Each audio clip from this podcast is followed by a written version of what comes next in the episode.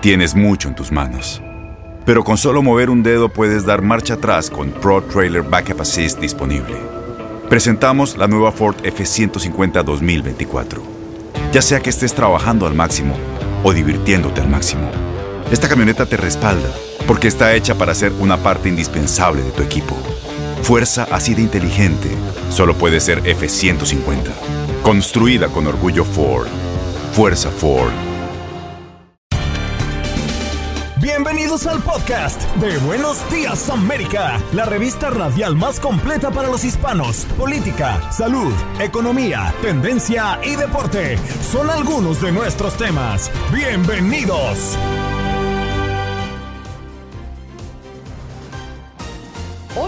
Días América conversamos con el doctor Juan Rivera, corresponsal de salud de Univisión, a propósito de que la FDA aprueba el primer medicamento nuevo para el Alzheimer en casi 20 años. Se trata de un fármaco experimental para las fases tempranas de la enfermedad.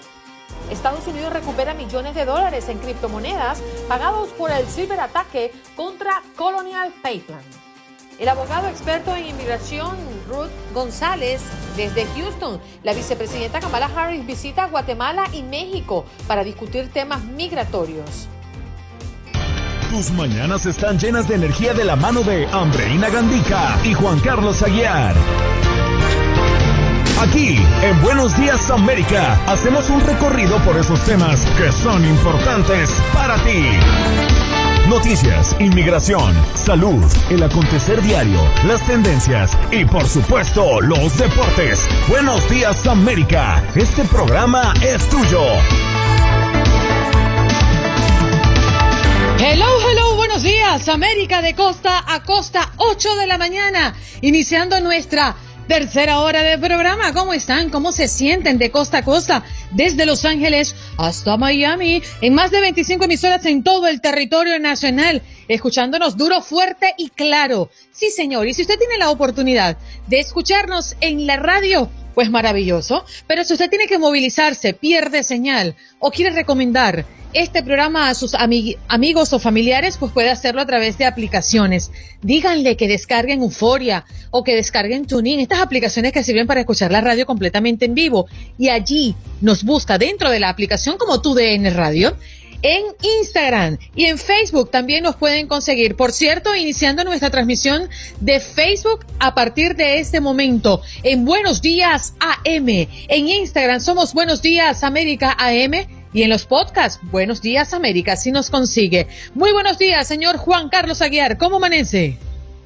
Mi querida Andreina Gandica, tenga usted muy buenos días, qué placer saludarla. Amanecí muy bien, pero muy temprano. Hoy la saludo desde el Aeropuerto Internacional de la ciudad de Miami, listo para emprender una nueva aventura que ya les estaré contando detallitos en nuestras transmisiones de mañana y pasado mañana viernes. Pero aquí estoy, lleno de energía me perdonan eso sí si hay alguna pequeña interferencia, si en algún momento los anuncios de los vuelos pueden interrumpir, pero pues todo hace parte de los gajes de este maravilloso oficio del periodismo. Usted se escucha tan clarito que me dio susto porque pensé que lo tenía aquí al ladito mío. no, no, pero estoy, estoy un poquitico, un poquitico retirado, pero sí, obviamente hay mucho, mucho sonido ambiente aquí en medio del aeropuerto, pero esperemos que esto no sea ningún problema para nuestro programa matutino, ya que este es el show de ustedes. Esto es Buenos Días América. Tu salud no solo es tu prioridad, sino también la nuestra. Sino también la nuestra. Buenos Días América, con, los, expertos. Tenemos listo ya al doctor Juan Rivera, corresponsal de salud de Univisión, acompañándonos como todos los miércoles acá en Buenos Días América. Muy buenos días, doctor. ¿Cómo amanece? Buenos días, Andreina. ¿Cómo estás? Muy bien, por acá pues haciéndole la pregunta a nuestra audiencia alrededor del Alzheimer y muchas personas lo catalogan o lo definen como la enfermedad más triste, doctor, pero hoy recibimos una luz al final del túnel. Estados Unidos aprueba a Duhan, creo, espero haberlo dicho bien, el primer medicamento contra el mal en 20 años. ¿Qué opinión merece usted como médico lo que está ocurriendo? Eh, Andreina, yo creo que lo primero es eh, aclarar el, el, contexto en el, en el que se aprueba. Obviamente fue una aprobación extremadamente controversial con muchos eh, expertos en el panel eh, recomendando en contra realmente de que se apruebe eh, por falta de validación en términos de la efectividad de este medicamento. De todas maneras, dada la situación de que no hay terapias para Alzheimer, significativas, la FDA decide básicamente aprobarlo por el momento, por el momento, y lo que hace es que le eh, eh, hasta cierto punto obliga a la compañía a hacer otra serie de estudios que se llaman de fase 4 para seguir validando la eh, supuesta efectividad de este medicamento. Y si esos estudios de validación no demuestran efectividad, la FDA puede retirar la aprobación. Eso es algo que se ve eh, raramente en el mundo de la aprobación de medicamentos, que la FDA apruebe algo, pero que todavía tenga el poder de desaprobarlo con estudios eh, futuros, o sea, en un futuro cercano. Lo otro que también hay que aclarar, Andreina, que me parece importante, es que es un tratamiento para eh, problemas cognitivos leves. ¿Qué quiere decir? Las personas que ya tienen Alzheimer moderado, Alzheimer severo, no, real, no son candidatos realmente para esta terapia. Doctor Juan, precisamente le quería preguntar sobre eso porque lo que estaba leyendo indicaba que esta, esta promesa médica lo que busca precisamente es desacelerar, o sea, no se convierte en una opción para quienes ya han empezado a perder la memoria, quienes tienen estos vacíos, que es la gran afectación de esta enfermedad? Eh, mira, Juan Carlos, hay, eh, vamos a, para que ustedes lo entiendan, cuando una persona que tiene problemas de memoria va a un neurólogo, le hacen unos estudios eh, cognitivos, unos estudios de memoria, y eso lleva a un diagnóstico puede ser un diagnóstico de Alzheimer o puede ser un diagnóstico, por ejemplo, leve que se llama eh, defecto cognitivo leve. Eso quiere decir que hay un inicio de pérdida de memoria, pero no está muy avanzado. Para esas son las personas que realmente esta eh, terapia está aprobada, para ese defecto cognitivo leve. Algo más avanzado no, no, cualifica, no calificaría eh, para esta terapia. Doctor, eh, por supuesto, ya usted lo ha contextualizado muy bien, pero ¿hay algunas recomendaciones, algunos consejos que podría usted dar para reducir el riesgo de Alzheimer? Mira, eh, Andreina, como, como obviamente puedes eh, ver eh, en el contexto de lo que estamos hablando, eso es algo extremadamente difícil, complicado. No se han encontrado realmente terapias significativas que reduzcan eh, significativamente esa enfermedad, eh, porque acuérdate que lo que hay que hacer es reducir esas placas que se van formando en el cerebro de los, de los pacientes que tienen Alzheimer. Hay cosas que nos pueden ayudar a prevenir, problemas de memoria, cosas, de, cosas del estilo de vida, por ejemplo, el seguir utilizando nuestra función ejecutiva del cerebro, las personas que aprenden más de un idioma, las personas que leen mucho, las personas que hacen crucigramas, eso es importante. Una dieta eh, alta en antioxidantes, que básicamente son frutas y vegetales, eh, también ha probado ser efectivo, el hacer ejercicio, el mantener un peso ideal, el no utilizar alcohol en exceso, el controlar los eh, factores cardiovasculares también tiene un efecto en términos de preservar la memoria, el no fumar. Todas esas cosas se han demostrado que tienen un efecto positivo a la hora de prevenir problemas de memoria o problemas de demencia. Doctor Juan, yo por muchos años he escuchado que para prevenir el Alzheimer eh, funcionaría hacer ejercicios con la mano o el pie opuesto al que uno suele utilizar. Me explico, que si uno se cepilla los dientes con la mano derecha, pues empiece a hacerlo con la mano izquierda porque estimularía el hemisferio opuesto a que uno suele trabajar. ¿Es eso cierto o es de esos mitos urbanos que se generan alrededor de ciertas enfermedades? No, Juan Carlos, tienes, tienes toda la razón. eh, es una de las maneras de hacerlo, ¿no? Porque eh, hasta cierto punto estás eh, retando esa función ejecutiva eh, de tu cerebro con, eh, eh, con actividades que tú no haces de manera rutinaria. Entonces, sí, me parece, me parece que es una buena técnica también, el- como tú mencionas, hacer ejercicio con el brazo puesto o lavarte los dientes con, con la mano opuesta eh, de la que tú usualmente usas. Eh, cualquier cosa que siga día a día retando tu cerebro, creando conexiones nuevas en las neuronas de tu cerebro, eh, tiene un efecto positivo. Mm. Con referencia a la alimentación, eh, doctor, ¿habría algún grupo de alimentos que usted consideraría eliminar de nuestra dieta diaria a propósito del tema que estamos hablando? Mira, en términos de eliminar, sí, todos los elimina, todos los alimentos procesados, eh, todo lo que tiene que ver con grasa saturada que cause deposición de, de placa en las arterias del cerebro, igual que ocurre en las arterias del corazón, porque eso puede llevar a demencia vascular. En términos de los alimentos que se debe concentrar, como mencionaba, eh, frutas y vegetales por los antioxidantes, y lo otro son las grasas buenas, todo lo que tiene omega 3, el, el pescado graso, el aguacate, las nueces, eh, eh, se ha eh, reportado que son eh, muy buenas para la salud del cerebro. Con referencia al alcohol, doctor. El alcohol obviamente es, es ha sido un tema controversial.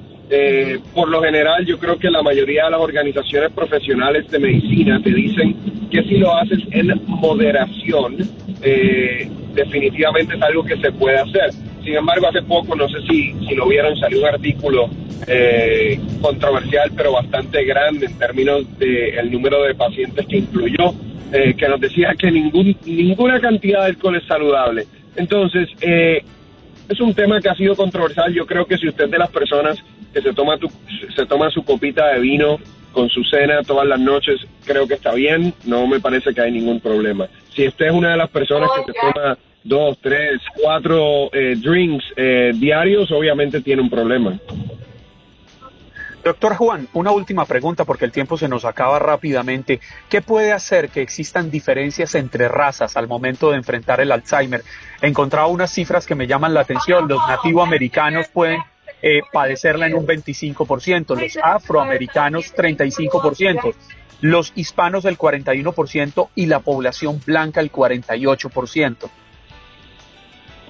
Eh, Juan Carlos, es, es complicado. Eh, hay varios factores que ejercen eh, un rol en eso que mencionas. Eh, en una población puede haber un factor genético, puede haber factores también de la alimentación de ese grupo de personas, de enfermedades que son más frecuentes, por ejemplo, hablando de afroamericanos, la hipertensión, que es un factor de riesgo de demencia, eh, es más prevalente en los eh, afroamericanos. La diabetes, por ejemplo, que también es un factor de riesgo para la demencia, eh, es, es bastante prevalente en nuestra comunidad hispana. Eh, entonces, eh, la parte genética influye, la parte de alimentación, la parte de enfermedades prevalentes, la parte de la cultura también, si hacen más ejercicio, menos ejercicio, si fuman más, menos. Hay muchos factores que influyen. Doctor Juan, muchísimas gracias por tomarse el tiempo y mm, entregárselo a la audiencia de Buenos Días América. Que tenga un lindo miércoles. Igual a ustedes, cuídense. Un abrazo. El doctor Juan con nosotros, corresponsal de salud de mm, Univisión. En Buenos Días América. Buenos Días América. Tu opinión importa. Nuestras redes sociales. Facebook. Buenos Días AM. Tu opinión importa. Instagram. Buenos Días América AM. Buenos Días América AM. Tu opinión importa.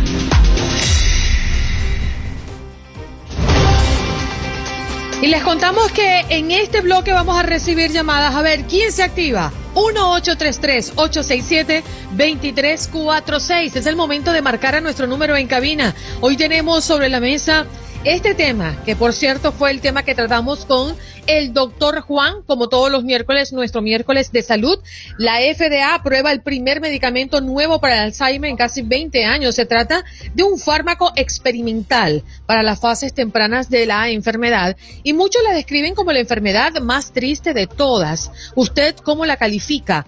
¿Cuál es esa enfermedad a la que le teme o le ha tocado vivir junto a un ser querido? Llámenos al 1-833-867-2346. Queremos conocer su opinión y como muchos de nuestros oyentes nos han llamado desde bien tempranito para participar y han hablado de sus propias experiencias. ¿Tú has tenido, Juan Carlos, alguna experiencia mm, con alguien que haya padecido de esta enfermedad? Andreina, Alzheimer como tal no. Pero, por ejemplo, recuerdo que mi padre, quien por la bendición de Dios todavía lo tenemos con vida junto a nosotros, al igual que mi madre, mi papá en algunas oportunidades me ha dicho que le preocupa porque siente que ya tiene episodios leves de pérdida de memoria. Sin embargo, también mi papá, mi papá es un hombre, aunque es muy saludable, gracias a que él se ha cuidado mucho, mi papá es un hombre que ronda los 78 años, lo que yo también siento que es normal. Es decir, no podemos pretender que esta máquina, después de 78 años, no, no tenga ciertos, ciertos achaques, ciertas, ciertas chocheras, como, como le estábamos eh, diciendo hace un momento. Eh, mi papá carga en el bolsillo de su camisa siempre una libreta y un lapicero.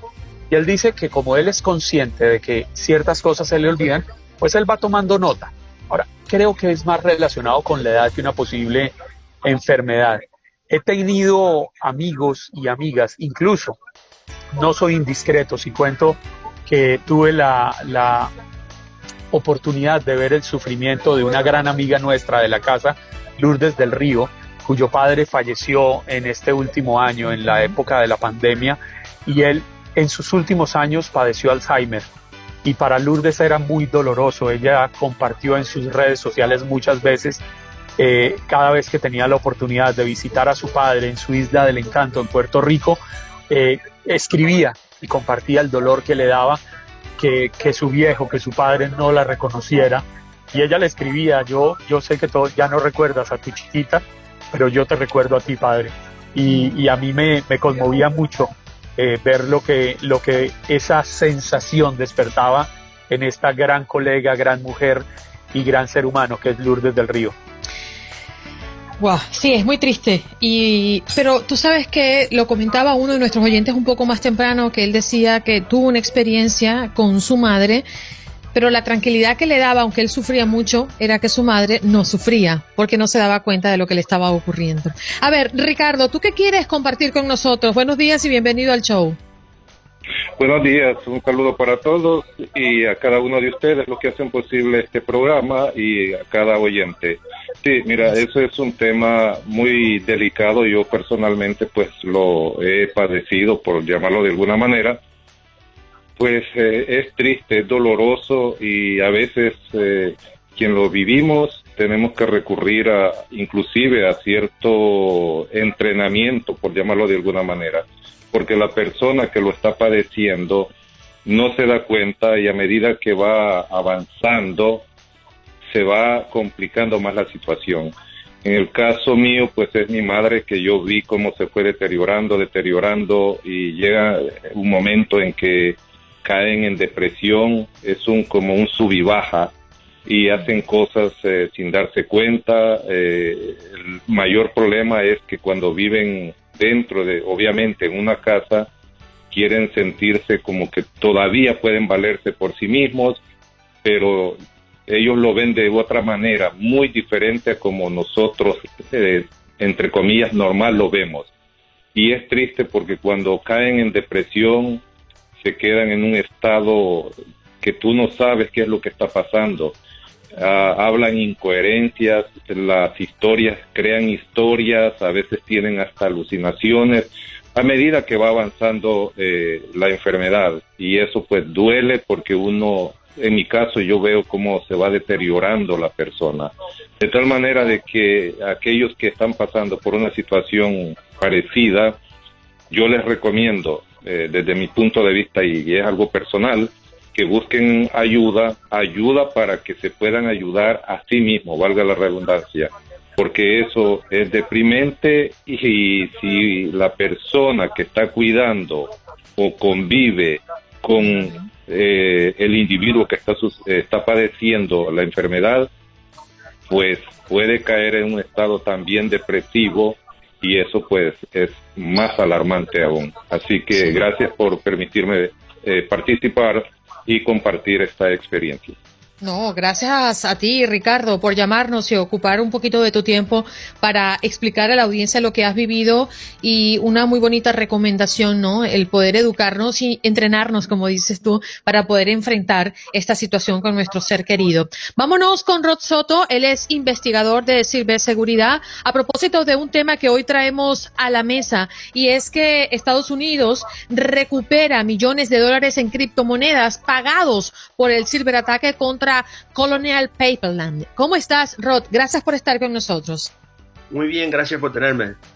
Definitivamente esto fue un gran escándalo, ¿no? Primero por la usurpación, por el acceso y por la violación de la seguridad eh, en este importante em, eh, servicio en nuestro país. Pero por otra parte nos llama la atención que mucho de esto se pagó en criptomonedas. Háblanos un poquito de cómo fue la situación para ponerlo en contexto, Rod. Seguro. Eh, el uso del, criptomoneda viene porque primero la criptomoneda no está regulada. No hay manera de controlar la cantidad de transacciones que tú puedes hacer diariamente um, y eh, no, no hay límites geográficos donde tú puedas tener acceso a la internet y puedas tener una cartera, como se llama, eh, de la criptomoneda que estás tratando de transferir. Tú puedes enviar esa, uh, cualquier cantidad en, ese tipo de criptomoneda y eh, te provee un nivel de anonimidad y ese nivel de anonimidad muchas veces ayuda a estos criminales a que no, a que no puedan ser rastreados uh, y que no se pueda encontrar eh, quiénes son y a dónde va este, esta cantidad de dinero eh, que se calcula en criptomoneda, obviamente. Ahora, estas personas eh, pagaron para liberar el acceso eh, ¿y, cuánto pagaron? ¿Eso se tiene oficializado? Sí, yo te explico. La, razón por la que generalmente la víctima paga el, rescate es porque cuando tú pones ese cifrado, ¿verdad? Que es el, secuestro de tu computadora, tú tienes que decriptar ese, ese cifrado para poder volver a usar tu computadora o tienes que hacer una restauración de un backup que puedas tener. Usualmente y si tú calculas, ¿verdad? Restaurar el backup o reinstalar el sistema operativo te va a tomar el doble o el triple de tiempo que tratar de simplemente poner la llave y decriptarlo. Entonces, técnicamente, en algunos casos, es más fácil, ¿verdad? Recuperar tu sistema si pagas, e inclusive más barato, que intentar eh, recuperarte poniendo el backup o poniendo um, eh, un, nuevo sistema operativo. En este caso se pagó, eh, creo que fue más de 4 millones de dólares y se usó, si no me equivoco, el Bitcoin. Y este Bitcoin eventualmente fue confiscado eh, en una operación este, bien inteligente de, la oficina del FBI en San Francisco. Como usted lo dice, se, se pagó alrededor de 4.4 millones de dólares y hasta el momento han sido recuperados 2.3 millones de dólares. Esto que usted plantea me lleva a, a una inquietud y es que, ¿cómo logran recuperar 2.3 millones de dólares? Parte de ellos, una buena parte, pagados en Bitcoin, pero hay personas que han olvidado la clave de su billetera digital del Bitcoin y tienen miles, por no decir millones de dólares paseando en el limbo sin tener cómo recuperarlos. ¿No es un poco contradictorio? Sí, bueno, eso, mire, eh, yo tengo muchas historias de eso. Yo, yo tengo, eh, yo vengo ya con las criptomonedas del 2012, 2013, y lo que ocurrió muchas veces es que cuando esas criptomonedas no tenían, por ejemplo, tanto valor, mucha gente se las regalaba. El problema es que cuando eso empezó a tomar valor, los criminales empezaron a ir detrás de lo que se llama el wallet. El wallet es ese, ese archivo que, exacto, la billetera, donde usted tiene las llaves que dice, esta es mi cartera. Entonces, si yo accedo, si yo puedo obtener tu cartera, yo obtengo tu, tu dinero. Y eso, y eso fue lo que, lo, básicamente lo que hizo eh, eh, el FBI. El FBI encontró a dónde iba el dinero que estaba siendo pagado por el rescate, encontró la cartera y simplemente tomaron posesión de la cartera y una vez que tomas posesión de la cartera, tomas posesión del dinero. Entonces lo que usted decía, eh, eh, de ese, todo ese dinero que está flotando, bueno, lamentándolo mucho, si usted no se acuerda de su clave, eso se perdió, porque es una de las de las eh, características de la criptomoneda. No se puede recuperar una vez que ya usted usó, perdió su cartera.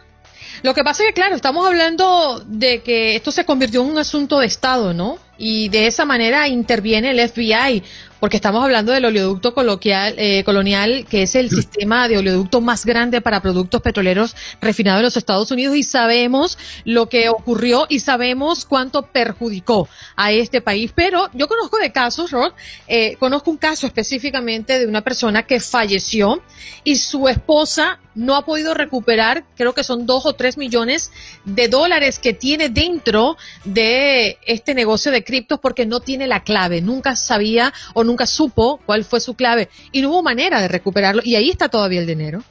Sí, bueno, lamentándolo mucho, hay herramientas que le podrían eh, ayudar a intentar eh, descifrar la clave, pero si usted pierde esa clave, y yo le recomiendo, si usted usa criptomoneda, usted tiene que poner una clave en su billetera, porque si alguien obtiene esa billetera, usted ha perdido su dinero, así de sencillo. No hay manera de recuperarlo, eh, una persona se puede, puede copiar la llave, ¿verdad? De la billetera, enviársela a otra persona, la otra persona retira el dinero o lo envía y lamentándolo mucho, hasta, hasta ahí tuvo usted posesión de su dinero. Yo recomiendo que usted ponga claves en eso, pero que tampoco se lo olvide, porque se lo olvide, entonces lo pierde. Ah, antes, antes de que hubieran estos servicios de, de intercambio, para que usted sepa, lo que uno hacía era básicamente uno se bajaba la billetera, que usualmente es un archivo, y uno guardaba eso en un USB y lo ponía en una caja fuerte. Entonces lo que ocurrió muchas veces es que las personas que se bajaron ese, ese USB lo perdieron o se les olvidó la clave. Y una vez que eso ocurre, pues lo lamento mucho, no lo va a poder recuperar. Estaba haciendo la cuenta y son alrededor de 63 monedas o 63 Bitcoin los que han recuperado en este momento. Rod, este grupo DarkSide que está teóricamente radicado en Rusia. No sé si, si haya información alrededor de ellos. ¿Quiénes son? ¿Por qué logran tener ese poder para lograr paralizar casi que una tercera parte de los Estados Unidos bloqueando un oleoducto como fue el Colonial Pipeline?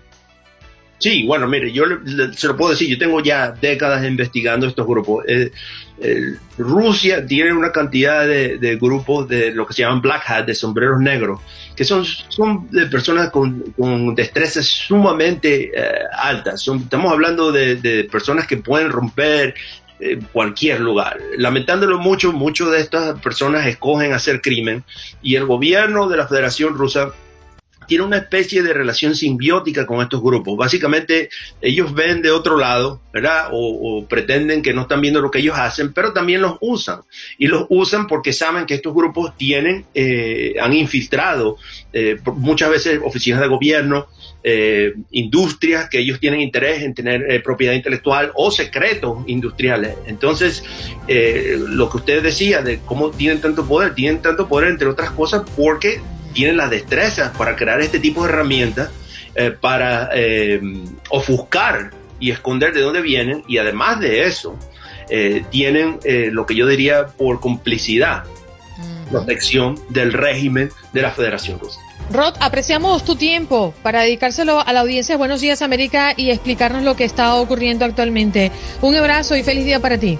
Gracias por tenerme. Allí escuchaban a Rod Soto, investigador de Seguridad. Bien, eh, recordándoles a toda la audiencia que hoy es miércoles de inmigración y es por ello que abrimos las líneas telefónicas para que usted le haga la pregunta al experto, al abogado experto de inmigración, Rick González, desde Houston, que hoy nos acompaña. Abogado, muy buenos días, gracias por estar con nosotros. Buenos, buenos días, Andreina y Juan Carlos, ¿cómo están? Bien, la gran expectativa en materia de inmigración es justamente el viaje que ha hecho la vicepresidenta Kamala Harris visitando a Guatemala y México, este último país, con la firma de un memorándum frente a AMLO, eh, donde principalmente la frontera y la inmigración son puntos a tratar. ¿Cuál es su opinión, abogado? Definitivamente tiene que haber un trato para tratar de crear más empleos en Centro y Suramérica. Si esto no pasa, va a seguir la, inmigración ilegal a los Estados Unidos y yo espero que estas conversaciones de la vicepresidenta con, con estos presidentes pueda lograr algo. Vamos a ver cómo se desarrolla con el tiempo. En otras administraciones hemos visto las mismas conversaciones que no llegan a nada. Así que esperemos que esta vez sí se logre algo, sí se logre algo definitivamente para que no siga esta inmigración ilegal eh, poniendo en riesgo a tantas familias a tantas personas en la frontera. Yo quisiera repetir las palabras de la vicepresidenta Kamala Harris en Guatemala porque fueron contundentes.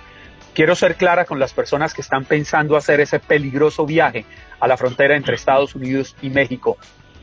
No vengan, repitió la vicepresidenta.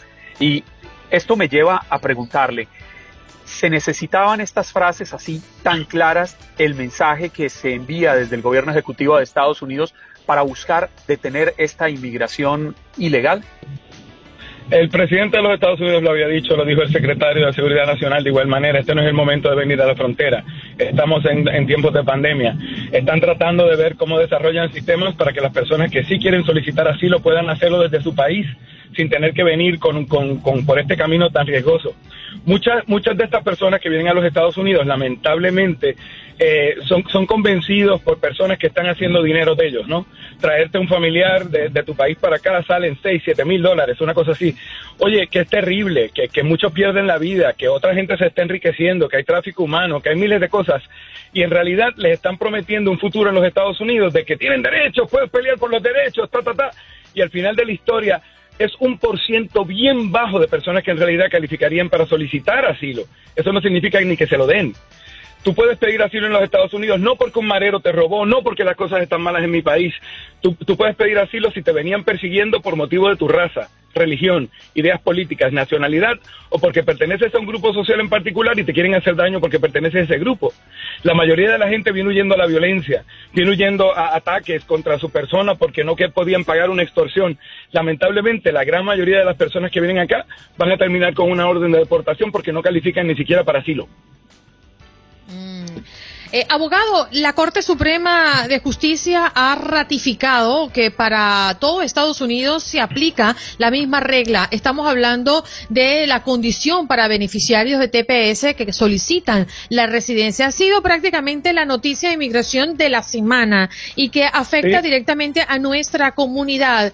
¿Podría explicarnos eh, con detenimiento ¿cuáles son esas personas que entrarían en este fallo de la Corte Suprema? Y, y, sí, y me encanta explicarlo, porque lamentablemente los medios eh, hicieron unos anuncios un poquito eh, exagerados, vamos a ponerlo así, porque decían, ah, los TPS ahora no pueden arreglar, y eso no es cierto. Vamos a explicar. Este pleito en específico, hay una sección en la ley de inmigración que dice que para propósitos de obtener la residencia permanente en los Estados Unidos, el TPS se considera como que la persona está en un estatus válido, no un estatus temporal. O sea que si vas a pedir la residencia, eh, pues, pues tienes un estatus, podrías hacerlo acá en los Estados Unidos. Lamentablemente, tener estatus y ser admitido a los Estados Unidos son dos cosas distintas. Ser admitido es cuando vienes por la frontera, vienes al aeropuerto y te admiten como turista, venías con un permiso de viaje y entras con un parol, eh, entraste a los Estados Unidos después de ser inspeccionado. Esa es la definición de admisión, ¿no? Y la ley requiere que para tú poder solicitar eh, la residencia en los Estados Unidos, tú seas admitido. Y luego que eres admitido, si estás un tiempo ilegal, pero tienes TPS, entonces esta sección de la ley te protege, porque dice se considera que estás en estatus, ah, y como fuiste admitido, entonces puedes eh, obtener la residencia. Este joven que solicita este caso nunca viajó, nunca fue admitido, él estaba ilegal acá en los Estados Unidos, y él dice, mi TPS, como yo tengo estatus, para yo tener estatus tú me tienes que haber admitido. Y la Corte Suprema de los Estados Unidos dijo, no, lamentablemente tú puedes tener estatus, y no tienes que haber sido admitido a los Estados Unidos. Y la ley requiere una admisión. Esto significa que todavía las personas que viajaron con TPS antes de agosto 20 del 2020, con una nueva regla que es inmigración, si viajaron con permiso de viaje y entraron legales, van a poder arreglar. Los que, los que entraron con visa en algún momento dado van a poder arreglar. Los que están protegidos y amparados por la famosa ley 245i, que decía que si alguien te pedía antes de abril 30 del año 2001 podías arreglar aquí en los Estados Unidos, también van a arreglar. Los que no van a poder arreglar son los que nunca viajaron, que nunca fueron admitidos al país, porque el TPS no se considera una admisión. Eso es todo. Había unos, unos circuitos que decían que sí, otros que no, y finalmente la Corte Suprema de los Estados Unidos dice, no, no, no, eh, lamentablemente no fueron admitidos, así que no pueden solicitar la residencia acá. Eso no significa que no pueden arreglar en el consulado tampoco. Sí. Por eso es que tienen que consultar sus casos con abogados de inmigración reputables para que le, le, hablen de sus opciones, porque sí pueden continuar arreglando, pero no de esa forma, no diciendo que el TPS fue una admisión como si hubiera entrado como turista. Más claro que el agua, abogado. Le quiero trasladar una pregunta de uno de nuestros oyentes que nos escribe a través del Facebook Live, Roberto Beto Pérez González. Muchos están esperando su cita para la ciudadanía y la Green Card está a punto de expirar. ¿Qué camino queda en este caso? ¿Qué pueden hacer? Cuando, ¿Pero qué es lo que está a punto de expirar? ¿La, renovación de la tarjeta o qué? La, la, Green Card, la renovación de la tarjeta y no, y no, y no les ha llegado la cita para la ciudadanía. Normalmente cuando tú, bueno, se, la puedes solicitar de nuevo. Eh, cuando, por ejemplo, mis clientes cuando van a solicitar la ciudadanía, eh, tú no tienes que renovar tu tarjeta, eh, la I-90, ¿no? Porque tú sigues siendo residente aunque tu tarjeta esté vencida. Pero el servicio de inmigración te continúa poniendo extensiones en, en tu tarjeta. Sí puedes lograr probar que archivaste tu solicitud de ciudadanía por lo menos seis meses antes del vencimiento de la tarjeta. Entonces te dan extensiones cuando vas a tomarte las huellas, por ejemplo, para hacer la ciudadanía, te dan una extensión eh, con un sticker que le ponen a la tarjeta y demás. La otra alternativa que tiene es solicitar la tarjeta para que tenga esa prueba. Si el patrón no se lo pide, entonces puede decir, mira, estoy renovándola. Eh, pero es un problema porque las ciudadanías y las residencias, como sabes, estamos en tiempo de pandemia, muchas oficinas de inmigración cerraron por largo tiempo y están atrasadísimos. Sí están funcionando otra vez casi al 100, pero no están al 100 todavía, están un poquito retrasados. Así que mi consejo que solicite la tarjeta de residencia si es que el empleador se lo pide, porque entonces por lo menos tiene un recibo de que ya la estoy solicitando, eh, para que el patrón entienda que se está tomando tiempo el gobierno y que no es culpa de él. Abogado, otra pregunta de nuestros oyentes. Rigoberto Navarro dice, tengo una pregunta, ya me van a dar mi residencia, pero me dijeron que va a durar más de un año. ¿Puedo pedir un permiso para salir a México? Tengo a mi mamá enferma y tengo miedo de no volverla a ver. Tengo 22 años sin verlos. Cuando tú solicitas la residencia en el pago de la famosa aplicación 485, tú estás solicitando no solo la residencia, también estás pagando por un permiso de trabajo y un permiso de viaje. Así que imagino que cuando hiciste la solicitud se pidió, pero lamentablemente la ley dice que el que entró ilegal bajo el programa de hacerte residente de residencia si entraste ilegal la primera vez, aunque puedes arreglar acá porque estás protegido, protegido por la 245I o porque eh, eh, eres un familiar inmediato de alguna otra persona que te permita arreglar acá, lamentablemente si la primera entrada fue ilegal, no te dan el permiso de viaje. Pero como lo estás pagando, mucha gente lo solicita y a veces te lo dan por error. Entonces sí puedes viajar. Pero la ley dice que si la primera entrada fue ilegal, aunque sí puedes arreglar bajo la ley 245 en todos los Estados Unidos, como la primera entrada no fue legal, no se supone que tengas derecho al permiso de viaje. Consulta con tu abogado para ver si ese es tu caso, para que solicites el permiso. Sabe que una de las cosas que dijo en la respuesta anterior me dejó pensando, porque se crea uno ideas quizás equivocadas. Mi fecha de, de, de vencimiento de la tarjeta de la Green Card es en el año 2028. ¿Le entendí bien cuando usted dijo que la residencia no se vence? ¿Lo que se vence es esa tarjeta? Ah, bueno, exacto, tú sigues siendo residente de los Estados Unidos. Es como cuando tienes la licencia que se te vence. Bueno, tú tienes licencia, pero la prueba de que la tienes se venció. O sea, tú sigues, eh, la residencia tú la pierdes no porque se vence la tarjeta.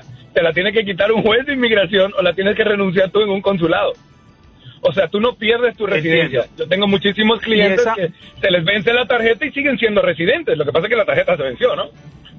Entiendo. Esa tarjeta es la que utilizamos para ingresar al país cuando salimos.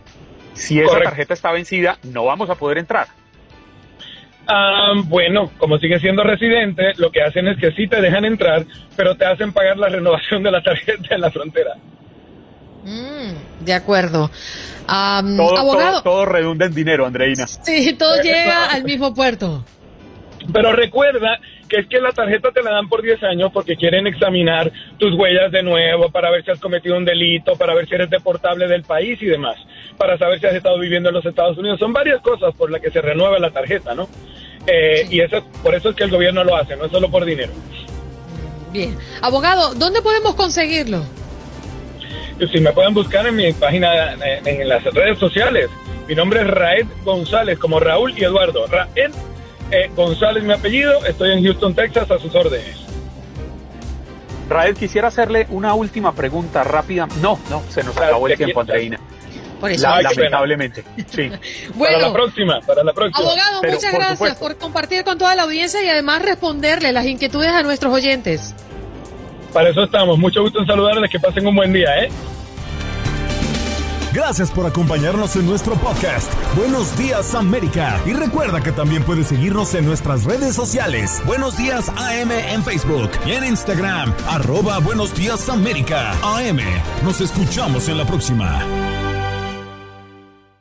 Boost Mobile tiene una gran oferta para que aproveches tu reembolso de impuestos al máximo y te mantengas conectado. Al cambiarte a Boost, recibe un 50% de descuento en tu primer mes de datos ilimitados. O, con un plan ilimitado de 40 dólares, llévate un Samsung Galaxy A15 5G por $39.99. Obtén los mejores teléfonos en las redes 5G más grandes del país. Con Boost Mobile, cambiarse es fácil. Solo visita boostmobile.com. Boost Mobile, sin miedo al éxito. Para clientes nuevos y solamente en línea, requiere AroPay. 50% de descuento en el primer mes requiere un plan de 25 dólares al mes. Aplican otras restricciones. Visita boostmobile.com para detalles.